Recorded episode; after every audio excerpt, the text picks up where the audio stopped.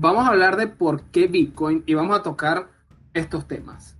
La filosofía que hay detrás de Bitcoin, la razón financiera que hay detrás de Bitcoin, contra qué está peleando, los motivos individuales que podríamos tener para entrar o no entrar a, a Bitcoin, la volatilidad versus la inflación, comprar y vender versus ahorrar, es decir, el trading versus lo que le llaman en inglés el holding. Fíjense que comenzando con la filosofía detrás, eh, una de las cosas, no sé si han tenido la oportunidad de, leer lo que se le conoce como el white paper de Bitcoin, o es el documento que escribió la persona o el grupo de personas que lo crearon al inicio. Si entendieron la parte de ingeniería, mis aplausos porque son unos genios, pero con entender la introducción y la conclusión del, del documento es suficiente. Y la introducción y la conclusión es muy fácil. El objetivo de Bitcoin es eliminar los intermediarios, es decir, lograr el paso de dinero de una persona a otra sin la necesidad de un intermediario como lo hacemos tradicionalmente en el sistema financiero eh, que conocemos hasta ahora. Yo le quiero enviar dinero a Paola o le quiero enviar dinero a Joan, pues tengo que mandárselo primero a un banco. Ese banco lo va a confirmar y luego se lo va a hacer llegar a Joan o a Paola en el mejor de los casos y siempre va a ser eh, cobrando una comisión por eso. Bueno, la filosofía detrás de Bitcoin en este sentido es eliminar por completo a los intermediarios y que todo se haga de persona a persona. Hay muchas razones para eso. Si eh, para eso, si tienen interés, pues los invito a que lo investiguen ahora. Fíjense que yo, a mí no me gusta definirlo en este punto como una moneda digital. Todavía para mí es un activo digital. No es una moneda digital porque yo todavía no me puedo comprar un chicle con, Bitcoin.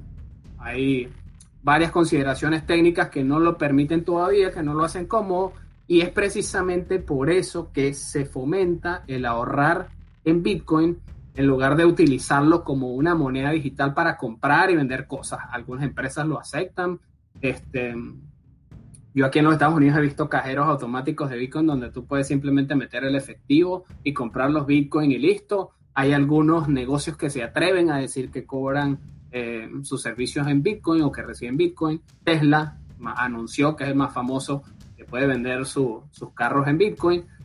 Eso es otro nivel de transacción donde las comisiones no, no necesariamente aniquilan la transacción, pero Bitcoin está muy temprano todavía para ser eh, una, una moneda digital. Más bien lo que están tratando de construir es una red monetaria anclada sobre Bitcoin. Eso es lo que están tratando de hacer eh, las personas. Ahora, ¿quiénes? ¿Quién, ¿Quién está a cargo? Esa es otra de las razones o de la filosofía detrás de, de Bitcoin. Estamos acostumbrados a que siempre hay alguien a cargo el funcionario de turno, el gerente del banco, el manager de la institución financiera, el líder de la organización que presta dinero, quién está a cargo de las cosas que se están haciendo o de todas esas transacciones que se están llevando a cabo con la moneda que estemos utilizando. En Bitcoin no hay nadie a cargo. Y es muy difícil para las personas usualmente entender eso porque estamos acostumbrados a una autoridad superior. Y autoridad superior la mayoría de las veces se traduce en totalitarismo, en control, en vigilancia. Así que, ¿quién está detrás o quién está a cargo de, Bitcoin? No lo es. Es un código abierto, un sistema de código abierto, un software de código abierto que muchas personas están ayudando a construir y a perfeccionar con el pasar del tiempo, que mm, ya lleva más de 10 años y que lo han intentado hackear, le han intentado hacer daño, le han intentado hacer, lo han intentado duplicar para ver si se puede eh, manipular su precio o si se puede eh, alterar la integridad del sistema, no lo han logrado, así que la filosofía detrás de, de Bitcoin es muy sencilla, no hay una autoridad controlándolo, es totalmente descentralizado. El valor lo da el hecho de que es escaso, solamente existirán 21 millones de Bitcoin cuando se hayan minado todos y no existirá más nada. Así que todos estaremos compitiendo por tener una porción de, eso. Y bueno, ya se está haciendo ahorita. Elimina los intermediarios y sencillamente en la actualidad no es una moneda digital, simplemente es un activo. Ahora, ¿cuál es la razón financiera para considerar a Bitcoin y decidir si, si entramos en este mundo o no entramos en este mundo? Fíjense que en la revista Libertaria yo escribí un artículo sobre por qué las empresas o por qué las grandes empresas están comprando Bitcoin. Y la razón por la que lo están comprando es porque, al menos acá en los Estados Unidos y en buena parte del mundo, Bitcoin es considerado un activo digital. Es un activo, una cosa que yo puedo comprar y que me permite mantener en el tiempo el valor de mi dinero o el, valor de lo que le invertí a ese activo. Y en el caso de los negocios, cuando yo compro un activo como una maquinaria o cuando compro un carro para enviar mercancía de un lado a otro con un servicio de transporte, ese activo me permite generar más de aquello que yo le estoy invirtiendo. Entonces, un activo es la forma de proteger el dinero de uno al pasar el tiempo o a lo largo del tiempo. Si nosotros queremos pelear o paliar la inflación, tenemos que buscar la manera de tener más activos en lugar de tener dinero fiduciario que un banco central o que cualquier gobierno macabramente puede devaluar cuando se le venga en gana, simplemente imprimiendo más papeles y diciendo que tienen valor X. Las grandes empresas lo compran porque lo consideran un activo digital. Fíjense, no sé si todos son venezolanos, pero bueno, en líneas generales creo que en Latinoamérica esto también aplica. Cuando tenemos la intención de, ahorrar dinero en Venezuela, ¿qué hacemos? Bueno, compramos dólares, por decir un ejemplo, o en economías inflacionarias, compramos dólares. En el caso de Venezuela comprábamos un carro y manteníamos ese carro al, al porque eh, va ganando valor en el tiempo compramos un apartamento si estamos dentro de la posibilidad de hacerlo. Incluso se llegó al extremo de comprar mercancía, porque si yo compraba mercancía y, la almacenaba, pues al pasar el tiempo yo no perdía el valor del dinero y podía luego vender esa mercancía a un precio más aceptable que lo que habría tenido em, si hubiese dejado el dinero guardado en una caja o debajo del colchón o metido en el banco, en el banco ganando absolutamente ningún interés. Así que comparen a Bitcoin con poseer una propiedad tener una propiedad, sea una casa, pero simplemente que está picada en pedazos y que esos pedazos son accesibles para cualquier persona que logre abrirse una cartera digital, meterse en un exchange, buscar la manera de comprarlo y poseerlo en una cartera que sea una cartera fría como se les conoce para que sea totalmente de uno. Creo que estamos viviendo lo que algunos llaman un cambio de paradigma y ese cambio de paradigma es echemos unos años hacia atrás, a los años 90, y pensemos en, en cuando Apple, Amazon y todas estas grandes empresas que todos consideramos que son exitosas, que efectivamente son exitosas, estaban naciendo. Cuando ellas estaban naciendo, si, si yo le pregunto a, Nelson o le pregunto a Miguel, mira Miguel, ¿qué habrías hecho con mil dólares en los años 90? De seguro Miguel, porque sabe la historia ahorita, diría, bueno, habría metido habría comprado acciones de Apple, habría comprado acciones de, Amazon. Ok, pero para poder hacer que esa inversión valiera algo en el tiempo, pues lo que tenía que hacer eh, Miguel era mantener esas acciones de Apple o de Amazon o de lo que sea que haya comprado en el tiempo y lograr que aguantarla hasta el 2020, donde puede cosechar los frutos de esa inversión. Así que creo que ahorita estamos en una segunda oportunidad de eso, una segunda oportunidad de eso, ¿por qué? Porque lo que se está tratando de construir es una red monetaria de Internet atada a Bitcoin. Y como se está tratando de crear una red monetaria atada a Bitcoin, el objetivo es que empiecen a surgir, y de hecho ya se está viendo, servicios relacionados para hacer más perfecta la red o para hacerla mejor, para solucionar distintos problemas.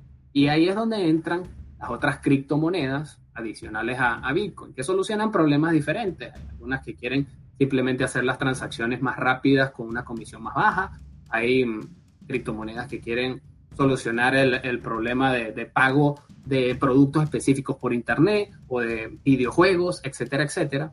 Hay muchos proyectos detrás que se están construyendo, que están muy nuevos y que si echamos 20 o 30 años atrás, podemos decir que estamos en esa fase en la que se estaban construyendo Amazon y Apple y cualquiera de estas compañías. Estaban en su, en su inicio y solamente aquellos que tuvieron la visión y la paciencia para comprar y guardarla por el periodo de tiempo que ha transcurrido hasta ahora, pues han logrado cosechar los frutos. Así que estamos definitivamente frente a un cambio de paradigma y una segunda oportunidad. Basta que cada uno de nosotros investiguemos cuáles son los proyectos que pueden solucionar mejor los problemas dentro de esta red monetaria de dinero eh, eh, atada a, de esta red monetaria atada a Bitcoin y pues que empecemos a distribuir nuestro dinero en eso. En algunas ganaremos, en otras perderemos, en algunas las pérdidas serán de seguro grotescas, en otras las ganancias serán brutales. Así que bueno, todo, todo intento de ganar algo requiere un riesgo y ese riesgo amerita que que uno le apueste. ¿Qué les recomiendo? Lean los proyectos. Y si les gustan los proyectos, no compren por eso que llaman fear of missing out, ese, eh, el miedo a, quedarte detrás. Aunque si estás, no, que están hablando mucho de Dogecoin, entonces compro Dogecoin. Ay, que están hablando mucho de Bitcoin, entonces voy a comprar Bitcoin. No, no se metan en la cola sin saber qué están haciendo. Si van a comprar una moneda a ciegas, pues compren la que ha demostrado en el tiempo ser la sólida y simplemente esperen. Eso es lo que, lo que recomendaría yo que se hiciera en ese punto. Esa es la razón financiera. Si vamos a contra qué pelea Bitcoin, nos vamos a encontrar, bueno, los monstruos más grandes de, la vida en sociedad. Los gobiernos dictatoriales. En China está prohibido Bitcoin y aún así es el, el país donde más se mina. Y los chinos buscan la manera de salirse del yuan para comprar Bitcoin porque saben que el yuan no es una forma de tener su dinero protegido. Eh, pelea contra los bancos centrales porque obviamente el único producto que, entre comillas, ofrece un, gobierno o, la, o el Estado es la moneda. Y como cualquier empresa, pues no le gustan los competidores. La ventaja que tienen los bancos centrales y el gobierno y el Estado es que pueden crear leyes para aniquilar a la competencia, lo que quiere decir que pueden crear una ley que prohíbe la moneda que ellos no quieren para que la gente esté obligada a seguir utilizando la moneda que a ellos se le venga en gana, que es lo mejor que puede hacer un, ciudadano con, con, valores y con integridad, pues salirse del sistema. Y si hay una opción para salirnos del sistema y comprobamos que es segura y que vale la pena y que además gana valor al pasar del tiempo y que toda una red monetaria se está construyendo sobre ella y ha demostrado ser inhackeable, ha demostrado ser eh, que, no la pueden duplicar y que está funcionando, pues entonces me salgo del sistema inmediatamente y aprovecho de, de salvaguardar el valor de mi dinero. Otra de las cosas que pelea contra Bitcoin son precisamente los bancos comerciales, o como lo llama Andrea Antonopoulos, el cartel de los bancos. El cartel de los bancos, porque por cada transacción que nosotros hacemos, cada banco que participa en la transferencia de ese dinero se queda con una tajada y bueno, considera que nos puede cobrar 2, 3, 5, 7, 9% del dinero. Además, una cosa muy importante aquí es que los bancos comerciales, esos donde tenemos el dinero, entre comillas tenemos, porque en realidad nosotros no somos dueños de nada cuando tenemos dinero en los bancos, los bancos en realidad se han convertido en instituciones de vigilancia del gobierno. Bancos le suministran toda la información que un gobierno necesita, sea para hacerle daño a un ciudadano, para desaparecerlo, para empobrecerlo, para cualquier cosa que a un gobierno se le ocurra. Entonces, si pensamos en una institución bancaria tradicional en la que nosotros entramos y nos saludan, nos dicen, hola, señora Paola, bienvenida al banco X, y lo tratan a uno que ni siquiera es un trato especial, pero fingen querer tratarte bien, en realidad lo que está pasando ahí es que toda tu información personal está quedando en manos de unos carajos que trabajan directamente para el Estado y que si ellos por razón A o razón B o lo que sea que se les ocurra, les da por querer congelarte la cuenta bancaria porque sospechan que, Miguel está en relaciones con un grupo de terroristas, existan o no existan, pues simplemente le bloquea la cuenta y adiós Miguel. A mí me pasó en Venezuela con el Banco Federal y bueno, me quedé con lo que tenía en el bolsillo. Ahí es donde yo empecé a descubrir el poder que tienen los bancos sobre la vida de nosotros. Otras tecnologías también pueden representar una amenaza para Bitcoin, así que obviamente ahorita podríamos decir que de todas las criptomonedas es la más sólida, es sobre la cual se está construyendo esa red eh, monetaria, pero si otra cosa mejor surge y en esto de la tecnología suele pasar, pues sencillamente la persona va a dejar de utilizar Bitcoin y va a empezar a utilizar la nueva tecnología que se ha creado, sea cual sea. Así que esa por supuesto que es también una amenaza. Pasando al siguiente, que son los motivos eh, individuales, el por qué una persona podría considerar comprar Bitcoin. Bueno, como se los mencioné hace unos minutos, el cambio de paradigma es clave. Estamos oficialmente teniendo una segunda oportunidad. Y, y esa segunda oportunidad es, bueno, hay una nueva red monetaria construyéndose, unos nuevos proyectos que prometen solucionar problemas en la nueva economía, en la economía que quizás van a vivir con más mm, intensidad los hijos de nosotros, los hijos de ellos y las nuevas generaciones, y que ni siquiera ellos van a tener la posibilidad, es, e, es muy probable que los hijos de nosotros no vayan a saber lo que es un billete. E, e, es muy probable que lleguemos hasta ese punto, que no sepan lo que es una tarjeta de crédito que la transferencia la están haciendo como si estuviesen mandando un email por internet en cuestión de segundos directamente a la persona que se lo quieren enviar sin un intermediario y desde Vancouver hasta Tokio. Y todo ocurrió en un segundo. Así que esa es una de las razones, entender que estamos en un cambio de paradigma y que tenemos la oportunidad de entrar en el nuevo sistema monetario, que también nos toca hacer nuestra parte, que si estamos de acuerdo en que eh, el sistema está viciado, está sucio. los bancos, los gobiernos, los bancos centrales, los bancos comerciales, las instituciones financieras juegan sucio y que además cometen crímenes con el dinero eh, que es depositado en las cuentas bancarias y usualmente la multa que pagan es menor a la ganancia que obtuvieron y bueno, simplemente el ciclo se repite y se repite y entonces cada cuatro años o cada ocho años hay una crisis provocada porque estos criminales la están causando, pues yo tengo que hacer mi parte y dejar de, darles poder. Me voy a salir totalmente del sistema y me voy a pasar al otro. Bueno, si eres arriesgado lo puedes hacer así, pero si quieres hacerlo de manera paulatina, y dices, bueno, de lo que yo tengo, sea mucho o sea poco, voy a pasar el porcentaje X a este nuevo sistema y poco a poco voy a ir migrando hacia eso para que en unos 5 años o en unos 10 años yo esté en la, en la capacidad de decidir de qué lado me quedo o si ya decidí que me voy a quedar del otro lado en, un día, en unos 10 años, estoy al 100% allá, pues entonces lo empiezo a hacer. Una razón principal eh, individual de esto es que el dinero es tiempo y que nosotros tenemos que proteger el valor del dinero. Si yo no puedo comprar un carro, porque bueno, para comprar un carro necesito el dinero completo, de lo que cueste 20 mil, 30 mil, 5 mil, 8 mil, lo que sea, si no puedo comprar una casa porque necesito el dinero completo, 100 mil, 150 mil, lo que sea que cueste la casa, ¿qué puedo comprar yo para, para protegerme de la inflación? Bueno, compro una moneda extranjera y me meto en el dólar americano, ok, esa es una opción.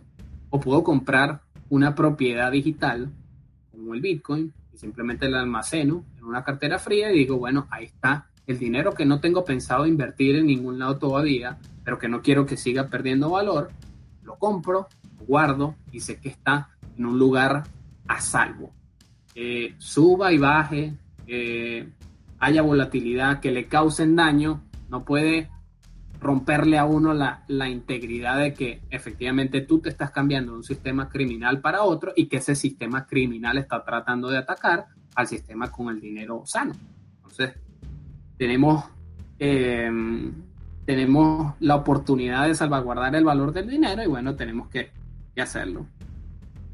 Una cosa, una, una expresión muy mm, fuerte que leí en internet y que me parece que ha sido el, mejor mensaje que he leído en mucho tiempo es, dice, solo pueden controlarnos porque utilizamos su moneda. Y esa es otra razón individual, otro motivo individual. En realidad los gobiernos pueden hacer con nosotros lo que se les venga en gana porque nosotros utilizamos su moneda. ¿Qué es la moneda? La moneda es lo que hemos entendido como el dinero y el dinero es el resultado de nuestro trabajo. si el resultado de nuestro trabajo, que es el uso de nuestro tiempo, está en manos y a disposición de los carajos que están peleando en contra de nosotros, pues que es lo mejor que podemos hacer, buscar la manera de utilizar una moneda que no esté en sus manos. Y hasta ahora, la única que existe, pues se llama Bitcoin. Así que, ahora, revisemos la volatilidad versus la inflación. No sé si han tenido la oportunidad de ver la gráfica de Bitcoin, pero Bitcoin lleva ganando valor desde que comenzó y un valor abismal. Tanto así que si tuviésemos la oportunidad de regresar el tiempo, estoy seguro que todos habríamos metido todo lo que teníamos en Bitcoin y dejaríamos que pasen 20 años porque sabríamos que en el 2019, 2020 y 2021 seríamos billonarios, ¿no? O, trillonarios, que de paso es un mercado que ya supera el, el trillón de dólares. Tenemos la volatilidad porque es un mercado nuevo, un mercado que al que están entrando grandes cantidades de dinero y saliendo grandes cantidades de dinero en eso que le llaman el trading, entra y sale. Hay algunas personas que tienen el interés de que el precio baje porque quieren comprar a un precio más bajo. Hay personas que simplemente quieren que el precio baje para aniquilar el sistema y que la gente le pierda la confianza y entonces volvamos al sistema de los carteles bancarios criminales. La volatilidad, si, usted, si ustedes empiezan a mirar las gráficas, pues prácticamente todo tiene subidas y bajadas y todos los proyectos nuevos han pasado por estas etapas en las que tienen un disparo, caen, tienen otro disparo, caen. Hay quienes la quieren hacer quebrar, hay quienes la quieren hacer subir. ¿Y quiénes son los únicos que pueden hacer que estas cosas suban? Pues esas personas que lo compran se mantienen eh, íntegros, se mantienen intactos, lo conservan en el tiempo, así como hizo el dueño de Amazon con sus acciones en los 90, como hicieron los de Apple. Y bueno, Simplemente se dedicaron a construir la mejor empresa que, que podían construir y ahora son billonarios. ¿Por qué? Porque mantuvieron en el tiempo eso que compraron y empezaron a construirlo. ¿Cómo se construye una red monetaria como Bitcoin si yo solamente puedo participar con una porción pequeña? Poseyendo Bitcoin, o sea, hay que poseerlo, hay que utilizarlo en el momento en el que llegue la oportunidad de utilizarlo, hay que explorar los otros proyectos que se construyen sobre esta tecnología y ver en qué otras cosas puedo meter yo, yo mi dinero, meter mi interés, cómo lo puedo difundir, cómo puedo hacer que otras personas se enteren.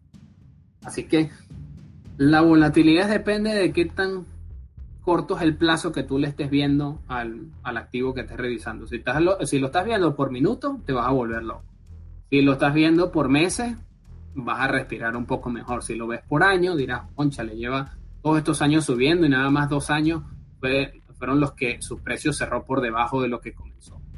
Pero hasta ahora han sido solamente ganancias y, ganancias y ganancias. Así que es dinero fluyendo, es un, market capital, como le dicen en inglés, que, que, que, que tiene fluctuaciones y que simplemente depende de cuál es el, el periodo del, de la gráfica que tú estés mirando, lo que va a determinar si te espantas o no te, te espantas.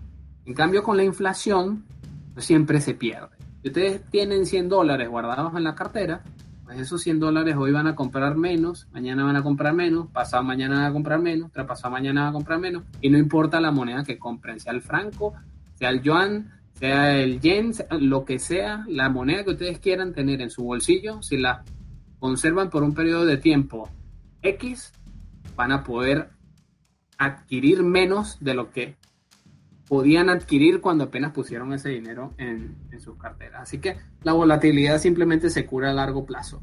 Ahora, esta parte, comprar y vender versus ahorrar, o lo que es el trading y el holding, así como se le conoce en inglés.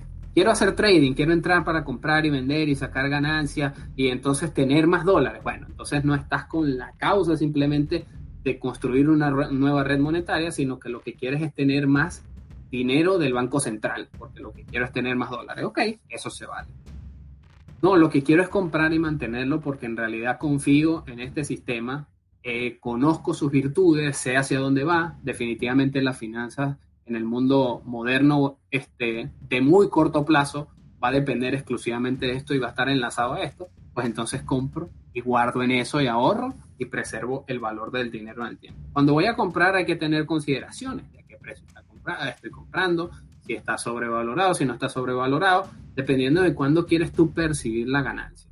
Yo entré en 2018 cuando compré la primera vez y vi el dinero irse al piso de lo que había metido, eh, hubo un bajón y ese fue uno de los dos únicos años que ha tenido pérdida de valor y de tonto, por ignorante, por inocente, por cortoplacista, pues los vendí a pérdida y me tocó, me tomó dos años recuperar el dinero hasta que por fin entendí cómo funciona el asunto. Así que esa experiencia personal se las dejo eh, por ahí.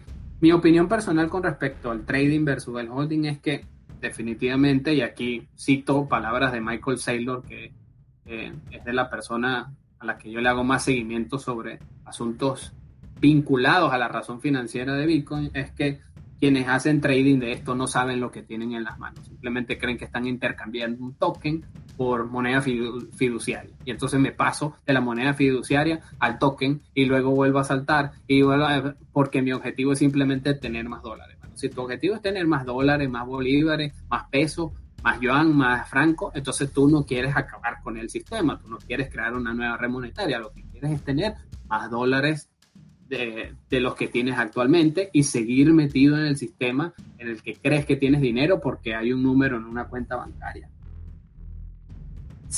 Tomar ganancias es lo que yo diría que tiene mucho más sentido. Simplemente agarro y digo, bueno, si metí 100 dólares y ahorita de esos 100 dólares tengo 25 porque el precio subió 25%, pues vendo esos 25 y espero la siguiente contracción y vuelvo a comprar para comprar a un precio más, más bajo. Y bueno, cuando vuelvo a tener ganancia de 50 dólares, saco esos 50 dólares o saco los 100 que metí. Yo no recomendaría sacar lo que invertí, sino más bien el objetivo es tener, como dicen por ahí, más Satoshi, tener más Bitcoin, porque en el futuro tú vas a poder utilizar eso para apalancarte o para como colateral para solicitar dinero para invertir en un negocio, para comprarte una casa, para comprarte un carro o lo que sea que sean tus objetivos personales. Así que tomar ganancias es lo que yo diría que de trading tiene más sentido, pero no entrar, salir y vender, salir y vender, salir y vender, salir y vender. ¿Por qué? Porque el objetivo de uno es poseer. O sea, si tú quieres ahorrar, ahorrar es poseer. Para poseer lo que tú tienes o lo que tú estás comprando tiene que ser tuyo. Si no es tuyo, entonces no posees absolutamente nada. Cuando uno, en términos técnicos, está comprando a través de un, de un exchange, como Binance o como Kraken o como Coinbase o como PayPal, cualquiera de esas que te permiten comprar y vender criptomonedas, ellos tienen algo que se llama la llave privada. Y esa llave privada quiere decir que ellos son realmente los dueños del Bitcoin o de la criptomoneda que tú tienes. En cambio, cuando tú tienes una cartera privada o una cartera fría, tú tienes la llave y el acceso a eso. Y esa cartera fría es tan pequeña como un pendrive en la que tú simplemente lo conectas con un sistema, con un software avanzado, anotas tu clave, la mantienes segura y nadie te puede quitar esos bitcoins. No hay manera de que ellos estén en la red y que sean propiedad de otros. Son propiedad de la persona que tiene las llaves secretas esas. Así que si quieren ahorrar y poseerlo, pues lo mejor que pueden hacer es que compro en el exchange, compro en PayPal, compro en Binance, compro en cualquiera de estas aplicaciones que me lo permite, Cash App, Venmo, etcétera, etcétera. Lo paso a mi cartera y lo almaceno, siempre considerando que ese es un dinero que no tengo pensado utilizar en el corto plazo. Ese es el poder que yo le veo de poseer algo. Por eso prefiero la versión de ahorrar que la de comprar y vender. Si ustedes quieren, otra de las maneras de, visualizar lo del, lo del trading es simplemente entendiendo que si no tengo el conocimiento suficiente para saber cuándo comprar y cuándo vender y simplemente me estoy metiendo en eso, con en esto, con la esperanza de hacerme rico de la noche a la mañana, pues altas son las probabilidades de que lo que estén metiendo lo pierdan, porque hacer trading no es una una profesión sencilla, es una profesión que primero te hace perder la cabeza rápido, dependiendo, repito, de los plazos que estés mirando, y segundo, porque es prácticamente imposible saber cuándo va a subir y cuándo va a bajar. Y eh, podemos estar hablando de cualquier activo en este sentido. Puedes hacer todos los análisis técnicos que te vengan en gana. Puedes hacer todos los análisis fundamentales que te vengan en gana, que son los dos tipos de análisis que se hacen en estos dos mercados. Pero si estabas apostando a que fuese a bajar y unos billonarios se pusieron de acuerdo en comprar, adiós al cálculo que hiciste. Y si estabas pensando en que iba a subir y entonces compraste porque iba a la alza y unos perversos consideraron que lo mejor era venderlo y hacerle short a, la, lo que tú compraste, bueno, adiós luz que te pagaste y lo perdiste. Así que ahí la tienen. Tienen la posibilidad de pensar en la filosofía que hay detrás, en la razón financiera que tiene Bitcoin, contra qué pelea y si yo quiero ser parte de esa pelea, cuáles son los motivos individuales, evaluar la volatilidad versus la inflación para saber cuál es el riesgo en el que voy a, que voy a correr eh, colocando mi dinero en esto y comprar y vender versus ahorrar. ¿Qué prefiero? ¿Construir algo, poseer algo o simplemente estar comprando y vendiendo, comprando y vendiendo con el estrés que eso genera, con el riesgo que tiene y con el hecho de que nunca voy a ser dueño de nada? Porque estoy intercambiando estos tokens para obtener más dólares en la cuenta bancaria y resulta ser que la cuenta bancaria está bajo permanente supervisión del Estado, del manager del banco, y que si a ellos les da la gana en algún momento de bloquearme o suspenderme esa cuenta, que muchas son las historias de eso, ya le conté la mía personal con el Banco Federal, pues lo pueden hacer cuando se le venga en gana. La conclusión, señores, es que poseer Bitcoin es salirse del sistema, salirse del sistema de carteles bancarios criminales que simplemente sirven como instituciones de vigilancia del gobierno. Queda de parte de cada quien evaluar qué tan comprometido está con ese propósito de acabar con, de salirse del sistema y bueno, simplemente hacerlo. Así que yo les voy a abrir el micrófono aquí y voy a dejar a todos los que quieran participar o pueden ir levantando la mano si alguien quiere, si alguien quiere hablar también y yo les doy el micrófono para que no se nos convierta en una, una vendimia esto. No sé, creo que Dakar uh, había levantado la mano hace rato. Le voy a abrir el micrófono, Dakar. Mm, Dakar lo tiene abierto. Esa tradicional puntualidad latina. Mm, no sé si Aquí está Paola, también tiene el micrófono abierto. Jesús. ¿Aló, me escuchas? Sí, ahora sí, brother. Vale, bueno, de, todos los temas que tocaste, ¿qué, quieres que, te diga? Había, había levantado la mano sin, sin querer, pero bueno, ya que me diste la palabra, la tomo. Em, haciendo un resumen, vamos a ver ahora mismo pues el Bitcoin a mí no me sirve de nada, por lo mismo que tú acabas de decir. No me sirve para comprar las cosas que yo puedo comprar no sirven para comprar. Si me quiero comprar un apartamento que cueste un millón de euros en Ámsterdam, parece que sí sirve, pero evidentemente yo no puedo hacer eso. Para las cosas que yo necesito intercambiar, no, no me funciona. Ergo, comparto contigo la opinión de que en este momento no la puedo definir como una moneda. Pero sirve, como también bien dijiste, para resguardar el valor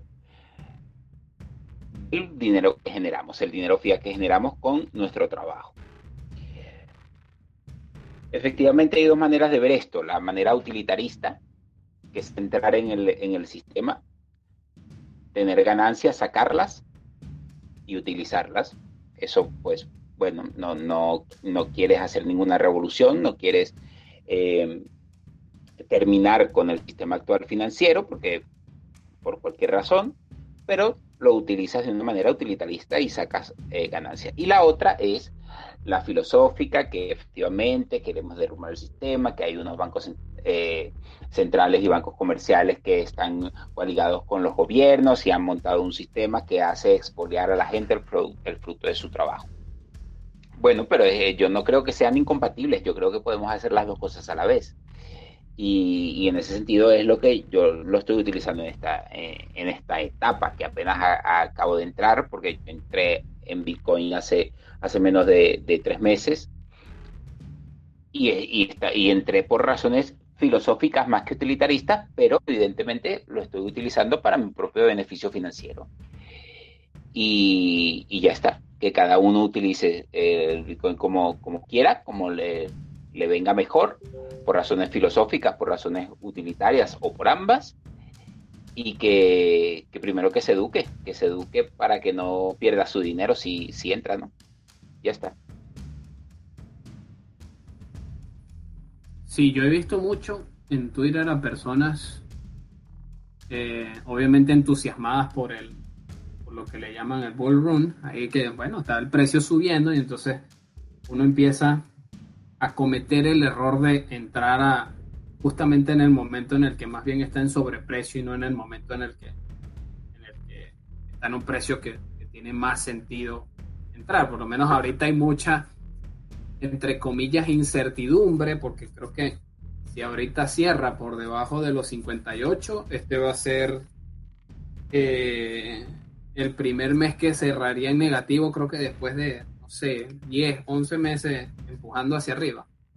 Entonces, este, hubo muchas noticias que, que le dieron vuelta, así que si una persona está pensando a largo plazo, es muy probable que esta sea una oportunidad chévere para, para entrar. Y lo que sí le recomiendo a todo el mundo por experiencia personal es que si compran y el precio baja, no sean tontos, no vendan, no vendan, a menos que necesiten ese el dinero que les está quedando para una emergencia personal o algo por el estilo, pero tengan el valor de, de aguantarlo en el tiempo y de seguro van a cosechar los frutos de eso. Vuelvo a citar el ejemplo de, de ¿cómo se llama? De, del, de, del de Apple y del de Amazon, incluso del de Tesla yo no sé si ustedes lo sabían, pero a, Tesla el año antepasado, en el 2019, en el 2019, habían unos fondos de inversión en los Estados Unidos que le estaban haciendo short, es decir, que le estaban vendiendo las acciones a través de un, método financiero ahí que los que hacen trading saben de qué se trata el short, el short y estaban tratando de empujarle la acción hacia abajo resulta ser que Elon Musk logró hacer una, unas alianzas y, otros inversores creyeron en la causa de, Tesla y pues compraron acciones en, un volumen grotesco y la acción se disparó y empezó a entrar la gente a comprarla y resulta ser que los fondos de inversión que estaban jugando a la baja perdieron una cantidad de, de dinero grotesca porque si mal no recuerdo el precio de la acción estaba en rondando entre los 100 y los 300, los 100 y los 300, y la vaina se disparó a los 900 y a los 1000 en cuestión de 12 meses. ¿Qué hubiese pasado si Tesla, si, si, si Elon Musk hubiese vendido las acciones cuando estaba volátil? Pues no tuviese la empresa que tiene hoy, no tuviese el dinero que tiene hoy, y simplemente sería un fracasado más del sistema que se salió por pánico y bueno, no está listo para, para esa vaina. Pero bueno, ya sabemos que no es así. Así que si tienen esa experiencia, pues simplemente aguántenlo al pasar el tiempo y, y, más bien cada vez que ven una contracción compren. No compren cuando lo vean subir, compren cuando lo vean bajar. tiene sentido es comprar cuando el precio está barato, no cuando el precio está caro. No sé si Master quería decir algo porque vi que escribió por ahí. Ya le tengo el micrófono abierto sobre lo de la cuestión del el Bitcoin. Una definición más sería la de definición de commodity digital. Esto es como el petróleo, pero en digital. Puede subir como puede bajar. Eh, hay oferta y demanda. Y existen una gente que utilizan tecnología que, que serían como lo, para hacerlo común al venezolano, los taladros que permiten determinar cuánto Bitcoin va a haber a nivel mundial es algo muy simple. La cuestión es que hay muchos intereses detrás para que esto fracase, al igual que hay muchos intereses para que esto tenga éxito como todo.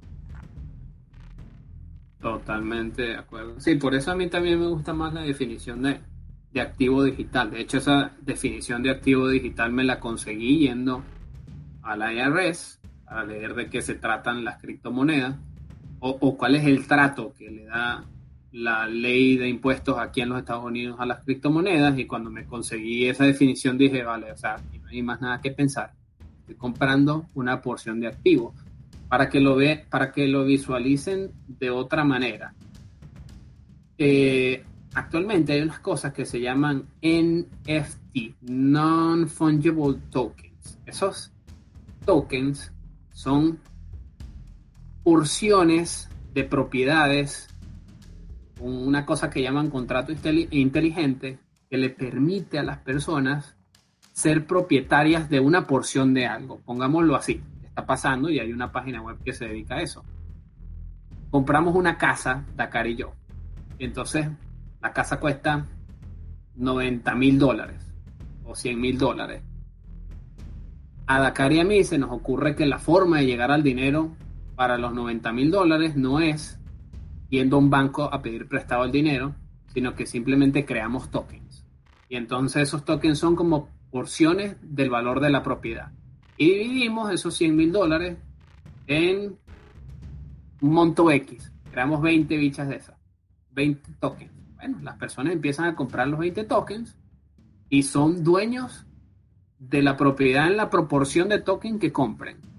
¿Con qué propósito? Bueno, con el propósito de que yo vamos a rentar esa casa y de las ganancias que se estén generando de esa casa, cuando toque el momento de distribuir la, la rentabilidad o el profit que se hizo, al que compró 10% le toca 10%, al que compró 20% le toca 20%, y es un contrato inteligente firmado en la blockchain digital y que, bueno, a ti te corresponde aquello por lo que pagaste, nadie te lo puede alterar, nadie te lo puede cambiar, etcétera, etcétera. Entonces, eres dueño de una casa sin ser dueño del total de la casa, eres dueño de una porción, así como si eras ahorita que compras una acción de Apple.